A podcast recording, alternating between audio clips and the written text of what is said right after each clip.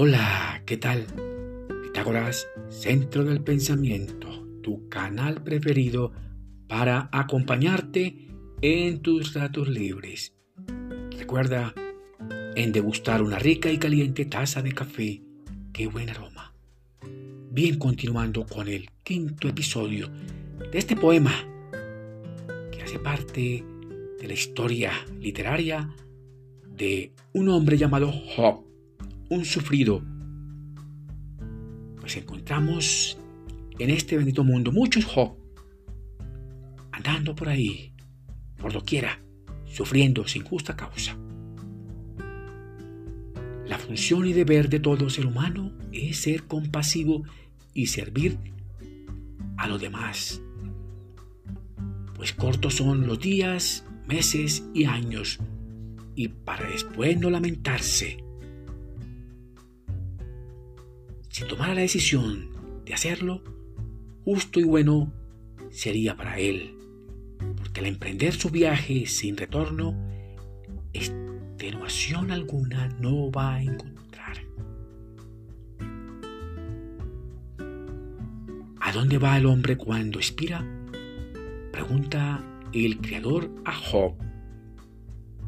Él responde, a la tierra, al polvo, al sepulcro, al país de las tinieblas y las sombras, a la tierra oscura y opaca, llena de confusión y negrura, donde la misma claridad es pura sombra, donde no hay diferencia de clases, porque simplemente no hay existencia, no hay vida solo el sueño eterno no más.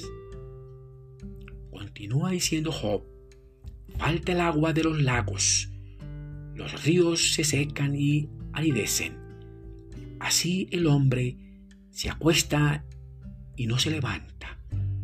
Pasará el cielo y él no despertará ni tendrá pereza de su sueño. No hay esperanza nada espero. El abismo es mi casa. Me hago la cama en las tinieblas. ¿Dónde ha quedado mi esperanza? pregunta Job. Sí, mi esperanza. ¿Quién la ha visto? Bajará a las puertas del abismo cuando nos hundamos juntos en la tierra. La muerte como la vida, son parte del proceso de la existencia. La muerte es el límite último de la vida del ser humano. Es el punto sin retorno. Después de ella, nada. A no ser el polvo de la tumba, dice Job. En la dialéctica piadosa, esos amigos de Job admiten la retribución antes de la muerte, ya que después no hay posibilidades. Eso dicen ellos a Job. Pero Job se revela contra las enseñanzas de la retribución, pues su experiencia y la de otras muchas pruebas dicen lo contrario. Pero Job no cree en la retribución e insiste en dirigirse nuevamente a Dios. No pone atención a sus amigos. Encontrar una solución más justa a su problema es nula. Solo ellos culpan a Job de merecer tal castigo. Algo mal hizo Job, afirman ellos. Nuevamente Job inculpa al creador de la situación dolorosa que aún padece, pues de nada le ha servido su inocencia, pues según Job, Dios mismo es el creador de las desgracias, es también el causante de su ruina. Un piadoso hablando así del Creador, además consciente de lo que dice, ¿qué cosa de Job? el Creador dice a Job que guarde silencio, que él va a hablar. Pero Job continúa en su monólogo y dice, venga lo que viniere, arriesgaré todo, me jugaré la vida y aunque intente matarme, lo aguardaré con tal de defenderme en su presencia. Un Job está retando a Dios. Job acusa al Creador con valentía y sin rodeo de ser su adversario. Dada la desigualdad entre ellos, el Creador podría acabar a Job sin tener que buscar justificación alguna. Así de fácil. Argumenta Job. Aunque tuviera yo razón, no recibiría respuesta alguna. Tendría que suplicar a mi adversario, aunque lo citara para que me respondiera. No creo me hiciera caso. Me arrollaría con la tormenta y me heriría mil veces sin motivo alguno. No me dejaría ni tomar aliento. Me hartaría de amarguras. Qué horror. Disgustado Job se queja nuevamente de que el Creador lo persigue como si fuera su enemigo. Y dice Job, ¿por qué me ocultas tu rostro y me tratas como a tu enemigo? ¿Por qué asustas a una hoja volandera y persigues la paja seca? Apuntas en mi cuenta rebeldías, me imputas las culpas de mi juventud y me metes los pies en el cepo. Vigilas todos mis pasos y examinas mis huellas. Según Job, tenemos un creador controlando las acciones de los seres humanos. Job, en medio de una malvada apuesta, vive las experiencias amargas, se convierte en el objetivo de las saetas del Creador, de su ira, de su cólera, algo en contra del justo Job. Sigue hablando Job, ¿hasta cuándo no apartarás de mí la vista y no me dejarás ni tragar saliva? si he pecado, ¿qué te he hecho? A ti, amado Dios. O ve al Creador como un guardián y le pregunta, ¿por qué me has tomado como blanco y me he convertido en carga para mí? Un control debe tomar Job para esa vida imperfecta.